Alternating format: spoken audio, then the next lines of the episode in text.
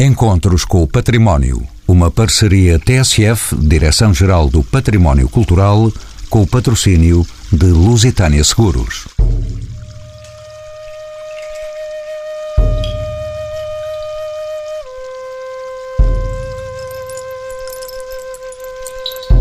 Emerge do chão onde está escondido.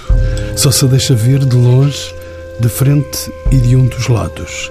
A paisagem que se avista daqui faz estarrecer os sentidos. Tranquilas vão lá embaixo as águas do Douro. No cenário, as montanhas onde se penduram vinhas, amendoeiras e oliveiras. Não cansam de tanta beleza.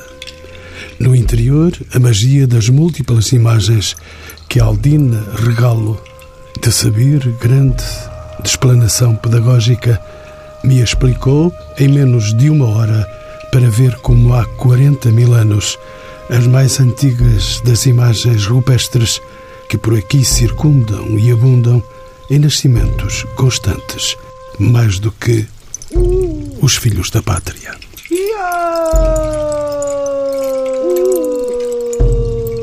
Thierry Jean Aubry, geólogo e arqueólogo de Bordeaux, em Foscoa, foi o cientista que se disponibilizou para me fazer ver, num velhinho jeep do Parque do Coa, afoito pelos caminhos que seguem pelo interior de Castelo Melhor, a longa extensão de território tido de videiras e amendoeiras à mistura com a arquitetura para os pombos que já não existem.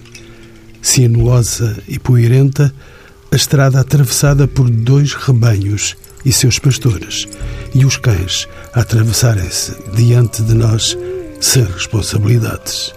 Na Penhascosa, onde chegamos, tinha sido descoberta 15 dias antes mais uma série de figuras rupestres.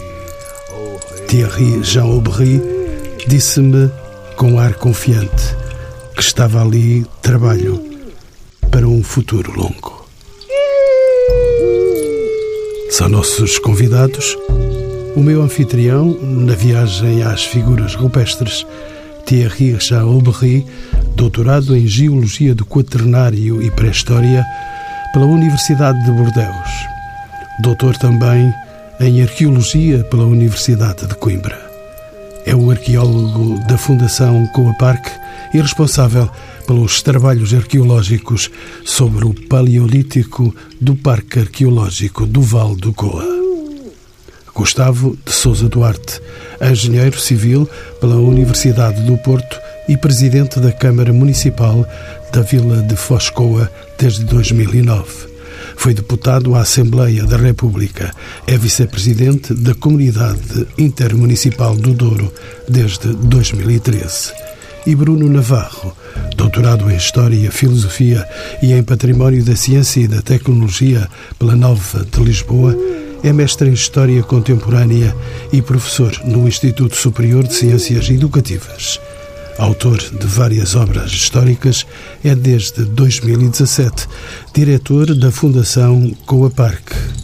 É Bruno Navarro que pergunto que impacto produz hoje, decorridos 20 anos, a classificação da arte paleolítica do Coa como Património Mundial da Humanidade.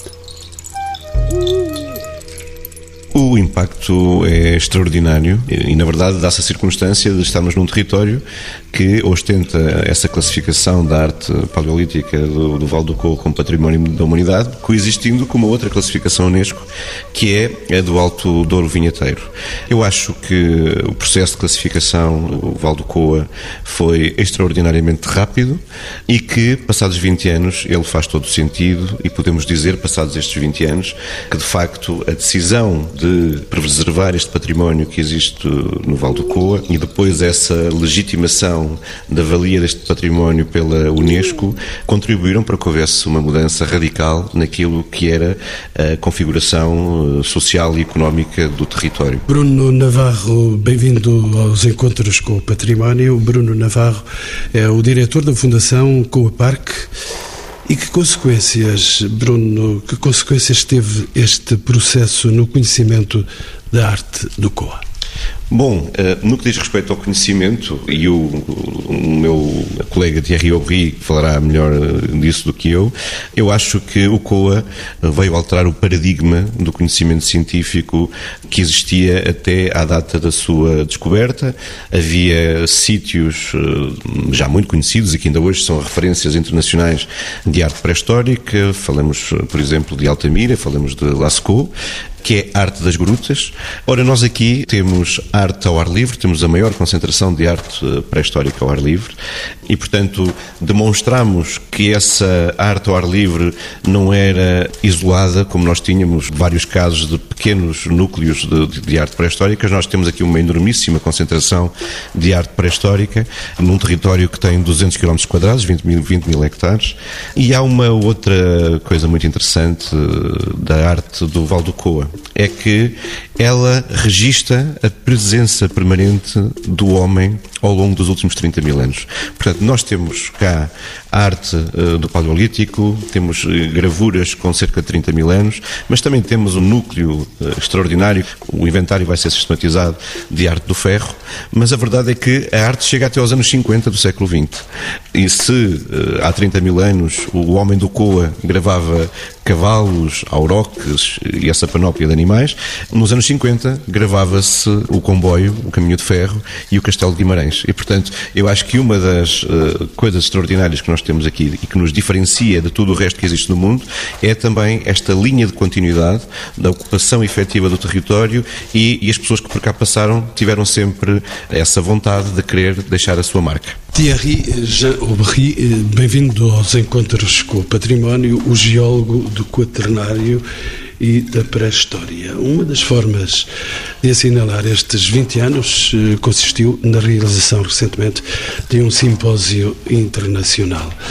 Qual é hoje o lugar da arte paleolítica do COA no contexto internacional? Muito obrigado. O papel do COA é fundamental. Eh, o Bruno falava de, desta mudança de paradigma que, que, aconteceu com a descoberta da, da arte do COA.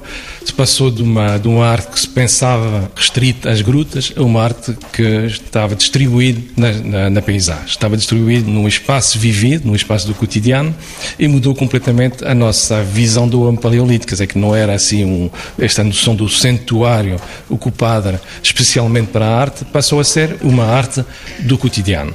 E isso foi muito claro durante o simpósio recentemente, porque tivemos a, a, opinião dos nossos colegas, dos sítios clássicos que são também património mundial, que estavam presentes. Alguns não conheciam a arte do Coa, que depois de 20 anos, isto foi importante, mas também tiveram uma visão da nossa metodologia de estudo, que não é só a arte, mas é sobretudo esta arte no seu contexto, é estudar esta arte e perceber num conjunto de dados científicos, arqueológicos, que vão permitir perceber o quando, quando fizeram estas gravuras, quem, quem fazia e o porquê. Porquê nesta área e porquê esta concentração de 22 km de arte do Paleolítico. Boas perguntas para continuarmos esta nossa conversa. Bruno Navarro é doutorado em História, como se lembra. A descoberta das gravuras mobilizou como nunca a opinião pública num protesto quase nacional e contra a construção de uma barragem que, se fosse de facto construída, viria a ocultar para sempre grande parte deste património. Na sua opinião, essa decisão foi justificada de facto?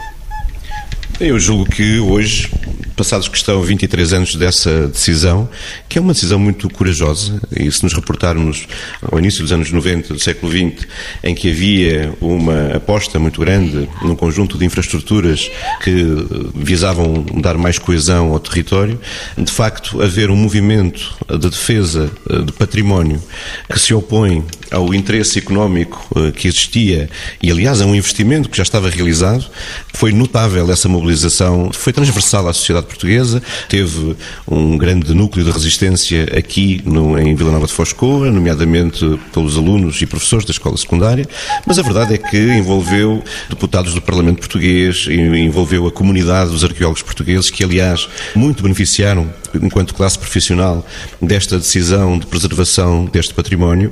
Eu julgo que hoje já não restam dúvidas de que esta foi uma decisão acertada e que se preservou, de facto, um património extraordinário eh, que não existe em mais lado nenhum e, sobretudo, porque se pensou para aqui uma estratégia de desenvolvimento pioneira naquela época, que é justamente tentarmos contribuir para eh, diminuir as assimetrias eh, regionais, tentarmos inverter o ciclo desertificação com base num projeto de património, num projeto de cultura. E eu acho que isso é uma lição.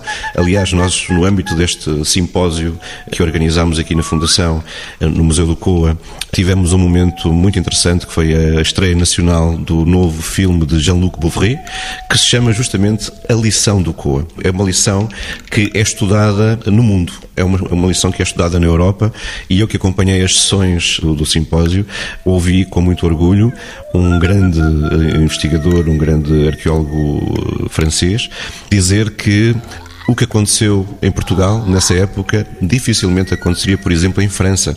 E isso é notável, que Portugal tenha tido essa coragem de tomar uma decisão de valorização, de salvaguarda, preservação e valorização do património. Certamente que esse arqueólogo esteve aqui a olhar do local onde estamos com este sol brilhante que acompanha este rio que desce esta paisagem que está diante dos nossos olhos e que seduz qualquer pedra que se levante a olhar daqui deste lugar.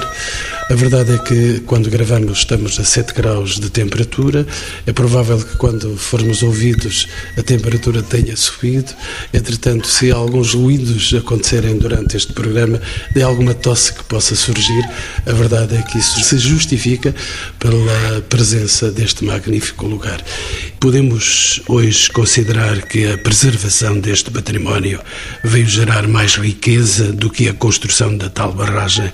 Que benefícios trouxeram de facto para a região o reconhecimento e a preservação deste património? Penso que sim, acho que a classificação de património mundial, desde logo, focou e pôs Foscoa na rivalta em termos internacionais, em termos de património. E como o Dr. Bruno há pouco disse, eh, Foscoa, além deste património mundial, eh, das gravuras rupestres, também tem o orgulho de ter o outro património, outra classificação, que é o Alto Douro Vinheteiro. E, portanto, como eu costumo dizer, e não me canso de o dizer, nós neste momento somos o único Conselho deste país que se orgulha de ostentar dois patrimónios mundiais. E, portanto, logo daí, desta classificação, nós acho que o Conselho, eu diria mesmo a região e até o país, têm tirado benefícios. Pela afluência de turistas e, como foi dito já aqui neste programa, eh, esta arte é única, ao ar livre, paleolítica, portanto, é única no mundo e, portanto, eh, nós temos, e é por isso que temos aqui visitantes de todas as partes do mundo, desde os mais remotos da Austrália até aos europeus, americanos, e, portanto, esta afluência de público e de turismo a esta região vai contribuir e que está a contribuir precisamente para o desenvolvimento eh, sustentado deste território, deste paraíso, como há pouco foi dito, porque é verdade, basta, os, os seus ouvintes não têm essa felicidade de estar a ver esta paisagem que nós estamos a desfrutar, mas é realmente algo de, de eh, diferente. É como, como eu costumo dizer, o Douro é diferente e também é um destino que hoje está muito na moda.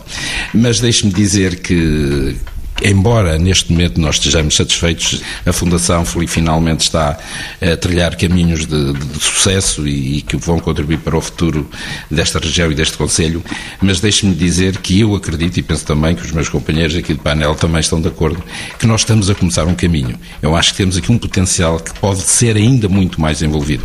Este número que nós pensamos que vamos chegar aos 50 mil este ano, nós achamos que podemos muito brevemente uh, aumentar e, e muito. Portanto, acho que este é o património, eh, é o Conselho dos dois patrimónios e, portanto, esta é uma marca indelével deste Conselho de Vila Nova de Foscoa.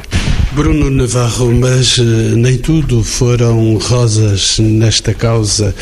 A construção do Museu do Coa, onde, como já dissemos, estamos a gravar este programa, veio conferir o necessário contexto pedagógico às gravuras e complementar as visitas aos sítios. No entanto, a gestão de um museu, e o senhor é o diretor eh, desta casa, com estas características, não é isenta de dificuldades. Quais são os principais desafios na condução deste museu arqueológico? Como diz, eh, este projeto cultural do COA passou por eh, momentos vários que oscilaram muito entre a euforia e a depressão e, eh, como disse o Sr. Presidente da Câmara, julgo que hoje estamos em condições de assegurar a continuidade deste projeto e o reforço deste projeto, que é um, um projeto muito ambicioso e é um, profissionalmente é um desafio uh, muito aliciante e, uh, como diz o Sr. Presidente, eu também acredito que este é um primeiro momento de sucesso dos vários a que este território está condenado. Falamos de um território vasto que tem 200 km quadrados, envolve o Conselho de Vila Nova de Foscoa, mas também o Conselho de Pinhel, o Conselho de Figueira de Castelo Rodrigo e o Conselho de Meda. E eu acho que hum, a Fundação Coa Parque tem uma missão a desempenhar para todo este território. E, portanto, o nosso primeiro compromisso, e podemos identificar três, o nosso primeiro compromisso é com o território. É que as pessoas que vivem neste território supramunicipal se aproximem cada vez mais deste património, se identifiquem com ele, porque percebem que ele contribui para o seu bem-estar e para o seu desenvolvimento uh, económico. Nós temos uma, uma colaboração muito estreita com o Sr. Presidente da Câmara de Vila Nova de Foscoa. Temos projetos comuns. Um deles, eu acho que é um, será uma mais-valia para quem nos visitar a partir do próximo ano, que é a construção de um passadiço que vai fazer a ligação do Museu do Coa à antiga estação ferroviária do Coa e no âmbito de um projeto mais alargado contemplará também a construção de um cais acostável ali embaixo para que esse movimento extraordinário de cruzeiros no Douro que por aqui passam e que já vão parando aqui também, têm que parar no Pocinho por enquanto, mas que passem a parar aqui embaixo, possam fazer a subida para conhecerem o museu. Nós queremos criar aqui uma experiência eh, turística que vai além do, da simples visita aos conteúdos ou programa museológico que aqui temos. Queremos envolver tudo aquilo que é património da região. Nós estamos uh, também a trabalhar com a Câmara Municipal de Pinhel no sentido de abrirmos mais uma porta do Parque Arqueológico. Será em Cidadelo uma aldeia belíssima, que a meu ver devia ser também classificada como aldeia histórica, onde há uma, uma, um núcleo de arte rupestre da Faia e que será também aberto ao público, eh, sendo que está previsto também no âmbito desta cooperação com a Câmara Municipal de Pinhel, podermos integrar Cidadele na rede Dark Sky para observação astronómica.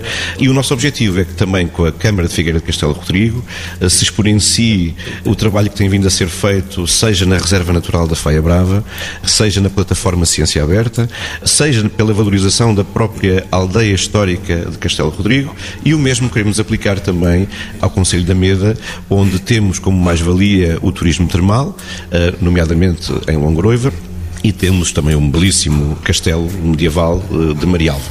Por aqui também eh, somos capazes de ver melhor as estrelas. Saindo das cidades, as estrelas são mais brilhantes, porque elas brilham mais do que a nossa eletricidade quer seja portuguesa ou chinesa. Thierry eh, Jean Aubry, o geólogo e arqueólogo de muitos saberes aqui, vindo de Bordeus, Lá há bons vinhos, aqui também. Como sabe, o facto de muitos dos locais se encontrarem em lugares remotos, de difícil acesso, implicou simultaneamente a sua salvaguarda e o seu desconhecimento. Hoje, podemos dizer que já conhecemos a totalidade da arte do Coa, pergunto, ou há ainda muito por descobrir e explorar? Há muito por descobrir. É, a diferença da arte do, ao ar livre da arte das grutas é que as grutas são espaços finitos, um espaço restrito. A diferença de, da arte ao ar livre dá muito mais potencial, porque estamos inseridos num território vasto e podemos descobrir em prospecção, mas também durante escavações. E muito recentemente no sítio da Penascosa, e um sítio que se pensava perfeitamente conhecido, encontrar durante a escavação novas rochas gravadas. E isto demonstra o potencial, quer dizer, que podemos encontrar quando estamos a prospectar novas rochas gravadas, mas também nos sítios clássicos podemos encontrar novas rochas gravadas. E isso eu acho que demonstra o potencial desta arte ao ar livre comparado com a arte das grutas. Não podemos dizer que é superior, mas o potencial, se falava do potencial turístico, acho que é enorme porque muitos dos sítios que são sítios de património mundial são réplicas. Na arte do Coa temos a sorte de poder mostrar arte verdadeira. É as pessoas ver à sua frente uma arte que foi feita há 30 mil, 20 mil, 10 mil anos, que não é uma réplica. E se há 20 anos eram 15 as imagens, hoje são 150 pelo menos? São mais de 500 rochas gravadas, mais as rochas novas, que apenas Cosse tinha só, só, vamos dizer, 36 conhecidos, neste momento tem 38. E alguns dos motivos que são, alguns são extremamente interessantes, com novidades. Eu acho que é isso que demonstra o potencial da, do Val do Coa. Bruno Navarro, um homem também dos caninhos do poder local, a localização difícil destes sítios implicou alguma criatividade nos acessos criados para o público como é feita a visita dos conjuntos mais emblemáticos da arte do Coa. Que soluções estão criadas para assegurar essas visitas? Uma máquina imparável e será maior quando os uh, transatlânticos estiverem por aqui acostados a ver estas profundas maravilhas do mundo. Bom, as visitas aos núcleos de arte uh, rupestre abertos ao público, estamos a falar de três núcleos, são feitas maioritariamente em veículos todo terreno, o que só por si já é uma experiência que vale a pena fazer. Muitas pessoas que fazem essas visitas, quando entram nos nossos veículos todo terreno, julgam que estão a entrar num safari e, e eu acho que a imagem é muito apropriada. Esses veículos levam os visitantes a esses núcleos, portanto, não é possível fazer uma visita uh, ao Parque Arqueológico sem mediação portanto, sem um guia, eh, porque na verdade, das várias missões que nós temos aqui na Fundação, a primeira delas, e talvez a primordial, é a salvaguarda e preservação do património. E, portanto, temos que o acesso a este património seja monitorizado e condicionado, até porque depois temos um outro equipamento que permite uma visitação mais hum, massiva, que é justamente o Museu do Coa. Este ano introduzimos uma nova forma de visitar as gravuras rupestres que permite toda uma outra outra experiência sensorial, que é as visitas feitas em caiaque pelo rio Coa justamente tendo início junto a um paredão que ainda hoje existe e que foi construído no tempo da barragem. E os nossos visitantes são convidados a remar, portanto, já isso é uma própria experiência que até contribui para o bem-estar físico dos nossos visitantes.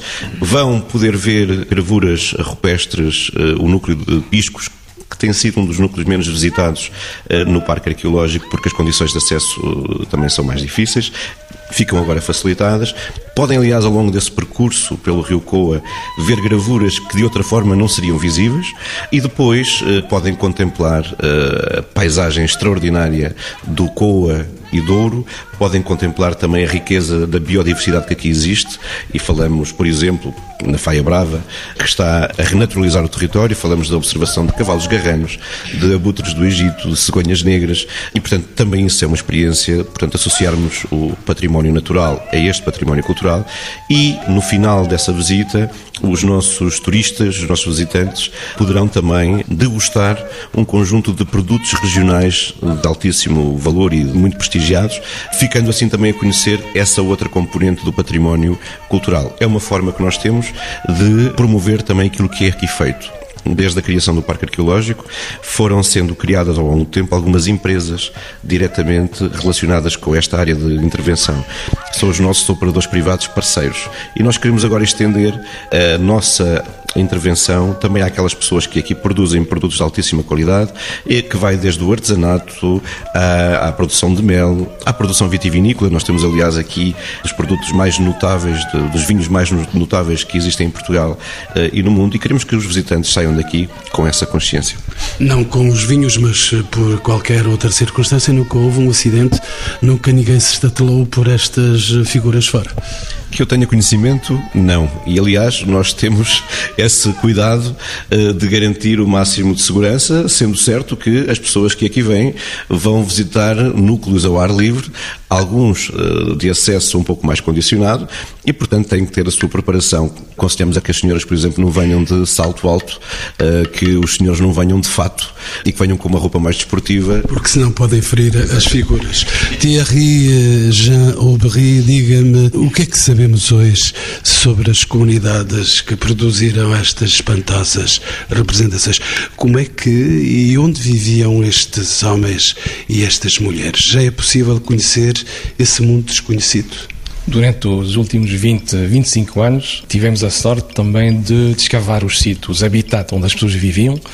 Eram caçadores-recoletores, quer dizer que não eram sedentários, eram nómadas e exploraram os recursos naturais desta região. É a diversidade ecológica desta região, que, além deste impacto, desta beleza da paisagem que estamos a ver, é uma região privilegiado do ponto de vista para, para grupos de caçador-recoletor. Neste momento é mais o vinho, o que estamos a ver, é a agricultura, mas eh, para caçador-recoletor os recursos animais, os animais e outros recursos do rio também eram aproveitados. Esta diversidade entre o planalto da meseta e o vale encaixado protegido é essencial para esta, estes grupos de caçador-recoletor. Mas também temos informação com base no sílex que havia trocas. Estas trocas eram numa área de mais de 400 km, quer dizer que da imagem do homem pré-histórico que ficava assim fechado no seu Vale do Coa não é assim, tinha contactos com grupos humanos uma distância enorme. E no momento, na nossa sociedade, com esta discussão sobre o, as fronteiras, o espaço fechado, o medo do, das pessoas que vêm do exterior, esta lição do Paleolítico eu acho que é extremamente importante para o futuro, como uma lição para perceber que os homens do Paleolítico eram bem mais abertos e tinham uma sociedade completamente distinta, mas também tinham os valores. Uma lição eh, de certeza para a Europa e para o mundo. Thierry, eh, observo que é conhecedor destes sítios, sabedor de todos os segredos que por aqui moram.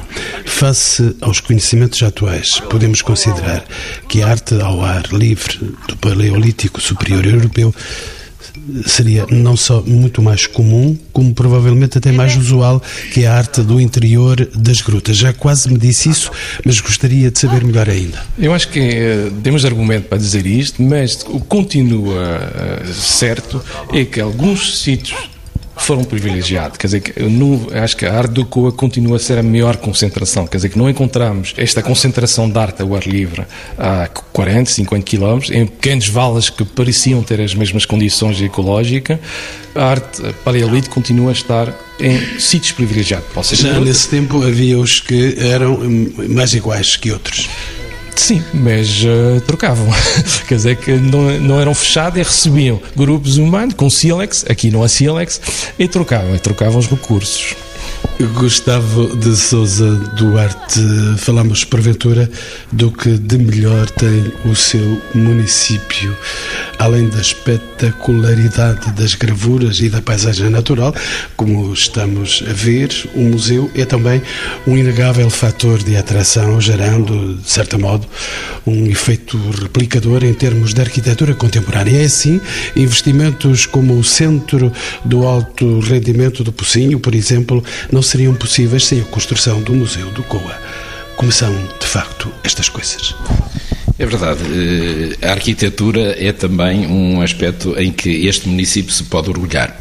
Eu deixava só esta nota: desde que o Douro Património Mundial, Douro Vinheteiro, foi classificado, eh, a CCDR Norte tem promovido concursos de obras de arquitetura.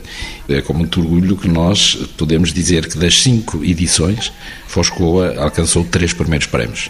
Com este Museu do Coa, com o Centro de Alto Rendimento que acabou de falar, e o primeiro que foi uma adega da Turigaxá, aqui muito próximo do museu. Portanto, também nós entendemos que a arquitetura pode ser uma mais-valia para trazer aqui os visitantes. E não é por acaso que concretamente o Centro de Alto Rendimento, que também tem colecionado prémios de arquitetura a nível mundial, como este museu, nós temos várias vezes ao ano arquitetos de vários países que vêm única e exclusivamente para visitar a obra, quer o museu, quer o Centro de Alto Rendimento. E tanto é assim que o município, há dois ou três anos, aqueles edifícios de maior envergadura, nós uh, fazemos um concurso de ideias, porque queremos que efetivamente esta questão da arquitetura seja também uma marca distintiva do Conselho Conselho dos dois patrimónios. Penso que tudo isto em rede, com o Parque Arqueológico, com o Museu, o Centro de Alto Rendimento, o Douro, o COA, a arquitetura que temos, acho que estamos a construir um futuro mais risonho para este Conselho e para esta região. E que mais quer, Senhor Engenheiro, eh, ainda esta questão, a relação de proximidade e cumplicidade entre o museu e o município é bastante evidente.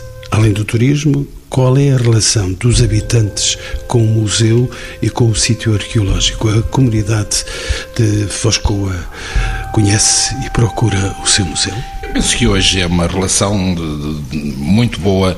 Aqueles tempos de, quando foi da, que já se falou aqui da, da opção das figuras, da opção, da, opção da barragem gravuras. Isso é um, um, dado que está ultrapassado. Não vale a pena focarmos mais nisso. Eu penso que hoje a população tem consciência e cada vez vai tendo mais eh, que este património e este museu fazem parte integrante do desenvolvimento deste Conselho. Portanto, eu diria que isso já são requisitos do passado. Praticamente isso hoje não existe pese uma ou outra voz discordante, mas isso não há regra sem exceção. Portanto, eu diria que esse problema hoje não se põe, eh, também fruto, do, como eu disse há pouco, de a Fundação Coaparque há dois anos esta parte, digamos assim, estar a, a contribuir para que este território possa captar muitos mais turistas e por isso é como nós dissemos, que é o Dr. Bruno e eu, a relação entre o município e a Fundação não podia ser melhor. Temos projetos comuns, como o Dr. Bruno disse, os passadiços, que nós apostamos muito nesta obra também, que pode ser uma mais-valia para quem nos visita, mas também temos outros, já uma cooperação diária, eu diria assim, entre o município de Foscoa e a Fundação. E penso que só nesta unidade nós conseguimos todos remar para o mesmo sítio, como com os técnicos também, com os arqueólogos, todos remarmos para o mesmo sítio e conseguimos, vamos conseguir com certeza que este património possa desenvolver, como eu disse há pouco, no futuro, uma maior afluência de turistas a esta região. Não tenho dúvidas disso. E passadiços é nome de sorte, com certeza, pelo menos neste ano que foi. Bruno Navarro, caminhamos já para o final eh, destes encontros. O programa pedagógico o COA na escola dos serviços educativos da Fundação Coa Parque é o grande vencedor do nono Prémio Ibermuseus. Em que consiste este projeto e que significado assume este galardão, Bruno Navarro? Bom, este galardão foi uma das últimas notícias uh, extraordinárias de um ano, aliás, que foi recheado de boas notícias. É um prémio uh, notável. Estamos a remeter ao ano de 2018. 2018. 2018, que aliás assinalou o vigésimo aniversário da classificação da arte do Coa como património uh, da humanidade pela Unesco. Nós preparamos um programa muito extenso, muito eclético e, sobretudo, marcante para celebrar esta efeméride e terminamos justamente com este prémio, uma belíssima notícia, não só porque tem uma componente financeira, que não é despicienda, são 15 mil dólares, que serão naturalmente aplicados a, a reforçar ainda mais a oferta pedagógica da Fundação, mas significa que há um conjunto de pessoas que, em momentos bons e em momentos menos bons, aqui estiveram e foram perseverantes e criaram um programa pedagógico que, passados 12 anos, é reconhecido num universo de 198 candidaturas. eh, que abrangem território europeu e território eh, americano. E, portanto, eh, foi uma belíssima forma de terminarmos este ano, mas, se me permite, queria também dizer-lhe que ao longo deste ano de celebrações tivemos um conjunto de iniciativas e também para comemorar o Ano Europeu do Património Cultural marcantes. Desde logo, realizámos aqui no início do ano um grande encontro internacional de guias e profissionais da arte rupestre. Uh, Aproximámonos de Espanha, porque a classificação do COA uh, em 2010 foi estendida a Ciega Verde, o que nos liga de forma privilegiada à Junta de Castilha e León, e aliás nós temos neste momento projetos eh, comuns uh, de grande envergadura para a obtenção de financiamentos. Fizemos um conjunto de parcerias com, nomeadamente, unidades museológicas locais, porque também queremos que elas beneficiem deste crescimento crescente número de visitantes que aqui temos, mas também fizemos parcerias nacionais. Eu há pouco disse-lhe que nós, a nossa missão estava relacionada em três itens. Um, a nossa ação local. Mas também nós temos uma responsabilidade de, de, mais de ordem nacional. Nós fazemos parte de várias redes, fazemos parte da Rede Portuguesa de Museus, fazemos parte da Rede do Património Mundial de Portugal e temos neste momento um protocolo de cooperação estratégica com uh, a Fundação de Serralves uh, e o Museu do Douro, porque nos pareceu muito lógico que as pessoas que chegam ao Porto seja por avião, seja por barco, que pudessem saber que se fizessem este percurso podiam encontrar mais dois equipamentos culturais de referência. E, portanto, que conheçam Serralves, que conheçam o Museu do Douro e que cheguem aqui e conheçam também o Museu uh, do Coa. Paralelamente, envolvemos-nos e vamos, agora já no início do ano, integrar a rede de Centros de Ciência Viva. Portanto, vamos fazer parte dessa grande comunidade científica, uma vez que uma das grandes missões também desta Fundação é estudar, inventariar e dar a conhecer, nomeadamente à comunidade escolar. Finalmente, eh, um terceiro item que é a nossa responsabilidade internacional. O COA é património da humanidade. A revelação do COA alterou completamente o paradigma do conhecimento mundial da arte pré-histórica e nós também temos feito alguma coisa a esse nível. Nós integramos este ano um itinerário cultural do Conselho da Europa que é o Prehistoric Rock Art Trails, onde estão todos os sítios e monumentos eh, de arte rupestre e mais recentemente ainda estabelecemos um protocolo de cooperação uh, estreita com aqueles outros dois sítios do sudoeste da, da Europa classificados como Património da Humanidade, Lascaux e Altamira. Desse protocolo resultou já a elaboração de um guia turístico que vai ser distribuído nos três sítios e de um site. E, portanto, quem vai a Lascaux, quem vai à Cantábria, quem vai à Dordogne, uh, saberá que também naquele extremo ocidental do continente europeu há um sítio que merece ser visitado e tomar contacto no centro da Europa com esta realidade que temos aqui, mais na periferia. Gustavo de Souza Duarte, como sabe, Sr. Presidente, as consequências a nível económico da classificação da arte do COA prendem-se, sobretudo, com o aumento da procura turística. Já aqui foi dito isso de outros modos. Esse aumento é significativo? Como respondem os equipamentos da região a esta nova questão do turismo nacional? Eh, é significativo e, e, estamos a preparar precisamente para esse desidrato e não é por acaso que neste momento, em termos de unidades hoteleiras, estão duas prestes a começar a obra, um hotel de quatro estrelas, de cerca de 50 quartos e um mais com uma dimensão mais reduzida. E também com, com turismo de habitação de qualidade. Com turismo que já existe vários turismos de habitação aqui no Conselho, não só na sede do Conselho, mas também nas, nas freguesias, alguns que têm uma afluência bastante bastante grande e há um, por exemplo, aqui numa, numa freguesia em que todos os fins de semana está de, de janeiro a dezembro eh, completo e especialmente de americanos. Portanto, acho que também tem havido um esforço eh, e que tem-se eh, também aproveitado os fundos comunitários a nível da sociedade civil, dos privados, para também se implementarem estas infraestruturas que são fundamentais para nós acolhermos este fluxo turístico que já é de alguma dimensão, mas como eu disse há pouco, esperamos que no futuro futuro seja muito maior. E, portanto, eu penso que a sociedade civil também está uh, a par, digamos, desta evolução.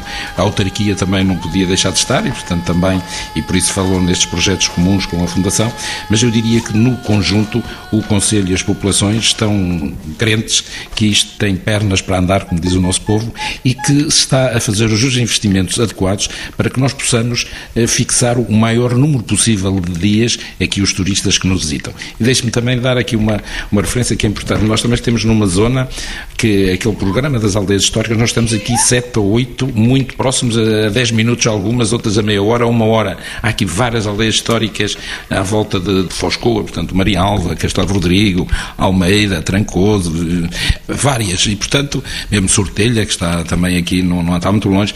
Portanto, toda esta rede, todo este, estes equipamentos e todo este fluxo turístico pode vir às aldeias históricas, também é importante que o canal analisamos aqui pouco e vice-versa. Portanto, eu acho que a rede é com esta sintonia destes conselhos que também pertencem ao, ao Parque Arqueológico e também do, dos municípios do Val do Coa, dos territórios do Coa, da Associação de Municípios do Ouro Superior, todos no conjunto eu penso que estamos a trilhar esse, esse caminho que nos vai levar de certeza num futuro muito próximo a um maior desenvolvimento para o bem desta região, destes conselhos. E se há pernas para andar, nós há 500 anos tivemos barcos para ir mais longe, descobrimos o mundo se o mundo nos descobrir a nós, também não fazem mais nada, chegam a só com 500 anos de atraso. Uma, a propósito dos barcos, é que as, a cordoaria que foi feita das velas dos barcos eram tecidas aqui em Foscoa com o cânhamo da Vilariça. Também é importante, também é uma parte que eu aqui deixo uma nota. E uma questão final para os meus quatro convidados, a questão muito em voga. Uh, será possível a oferta turística com as preocupações ambientais, com a proteção deste vasto património e com a beleza desta paisagem única. Comece por si, Thierry Jean Aubry, eh, que é geólogo, que é arqueólogo e que veio de Bordeus. Como é que é esta questão que está em voga? Preocupações ambientais? Eu acho que para continuar a, a ter a qualidade da recepção dos, dos, turistas, temos que apostar na valorização do nosso património e do património do, do, potencial humano também, de formação das pessoas. E para isto, o que chamamos de investigação, para mim, é valorizar este património. Depois tem que ser gerido, obviamente, tem que ser gerido do, do ponto de vista equilibrado. Mas isto, que temos que pensar, cada abertura de novo sítio tem que ser pensado, integrado na sociedade que estamos a viver. Quer dizer, que esta questão da ecologia, o que estamos a chamar uma paisagem natural, que está à nossa frente, não é nada natural, foi entropizado. Foi entropizado com harmonia, com pensamento e com ao longo prazo. É isto que, que eu acho que o nosso papel é este. Bruno Navarro é o diretor da Fundação Parque Coa, historiador, doutorado também em Filosofia e Património da Ciência Tecnológica. Preocupações ambientais com esta maravilha do mundo? Sim, como eu disse há pouco, a nossa preocupação primordial é salvaguardar e preservar o património que aqui temos, o património classificado pela Unesco, o património natural e tentar fazer um aproveitamento uh, turístico, económico deste produto que é procurado por um nicho uh, de mercado uh, relacionado com a cultura, naturalmente, e tentamos ter a sabedoria necessária para o fazermos de uma forma equilibrada. sendo certo que, como eu disse, os núcleos de arte pré-histórica histórica, a sua abertura, obviamente, tem que ser, tem que obedecer a critérios de grande racionalidade e também sendo certo que o equipamento eh, por excelência para uma utilização mais massiva é o Museu do Coa. Eu tinha-lhe dito que uh, este ano de comemorações teve momentos notáveis. Eu gostava... Este ano, 2018. Este ano de 2018, exatamente. E eu queria salientar apenas uh, os mais significativos. Nós começamos o ano com uma grande exposição de Júlio Pomar. Foi a última grande exposição de Júlio Pomar eh, em vida. Seguiu-se depois, no âmbito da Bienal de Gravura do Douro, uma homenagem também a um outro grande artista nacional, José de Guimarães, e tivemos um, um fórum internacional sobre a gestão de património Unesco, Tivemos o COA Simpósio, que foi de facto um momento incrível de partilha de conhecimento e experiência, sobretudo pela capacidade de atração que a Fundação Coa Parque e a nossa unidade de arqueologia têm. E terminámos em beleza no passado uh, dia 15 de dezembro com a inauguração uh, de uma grande exposição, a exposição dos 20 anos da classificação Unesco, comissariada pelo antigo diretor do Museu do Coa, António Martinho Batista, foi inaugurada pela Sra. Ministra da Cultura e um grande momento musical, uma antestreia mundial de um cineconcerto 3, 3D de Edgar Pera e do artista legendário Tiger Man, uh, que assim encerraram com chave de ouro estas comemorações além do prémio de Ibermuseus, nós recebemos um outro prémio que é muito interessante e que queremos registar. É que a comunidade que utiliza a aplicação do TripAdvisor tem reconhecido que o funcionamento do museu é um sítio de excelência. E este ano, pela primeira vez, eh, deu também esse reconhecimento ao próprio Parque Arqueológico do Val do Codo, com cinco estrelas, o que nos apraz registar porque é sinal de que as pessoas que aqui estão, que trabalham aqui, muitas delas há mais de 20 anos, que dão a cara por este projeto cultural, vêm a ser reconhecido que o seu trabalho continua a ser um trabalho de excelência. E uma última estrela nesta nossa conversa, uma última palavra e breve lhe peço, a palavra do Presidente da Câmara Municipal de Foscoa, eh, engenheiro Gustavo de Souza Duarte. A sua brevíssima palavra. Olha, eu queria aproveitar para terminar, agradecer à TSF este programa aqui de Foscoa diretamente e fazer aqui um, um convite aos senhores ouvintes, que eu sei que são vastos da TSF, eh, para que visitem o Conselho dos Dois Patrimónios, visitem as gravuras rupestres, o Parque Arqueológico, estas joias eh, da cultura, diria, portuguesa, mas também estas magníficas paisagens, provem os produtos de excelência que nós temos aqui no Douro. Falámos já aqui no vinho, mas falava também na doçaria na amêndoa, no azeite, eh, que são todos produtos de primeira qualidade. E queria também dizer que, em relação à última pergunta, dizer as preocupações de nós mantermos este território. É uma das preocupações deste Executivo, porque nós temos a noção que nós queremos e nós vendemos este território. E, portanto, temos as maiores preocupações em manter este território, não o adulterar. E por isso é que esta paisagem que nós estamos a ver aqui à frente dos olhos não vê aqui muitos, ou nenhum, eu diria, elementos dissonantes, nem em termos de construção, que às vezes nos traz algumas dificuldades no relacionamento com os municípios. Mas nós temos consciência que nós vendemos o património. E, portanto, esta é uma aposta desse Executivo, é que este património seja mantido dentro do possível, que não façamos façamos aqui algumas barbaridades como se têm visto fazer por esse mundo fora. Portanto, é este o nosso objetivo e, portanto, deixo e termino este apelo aos ouvintes da TSF que visitem Foscoa, que de certeza que não se vão arrepender.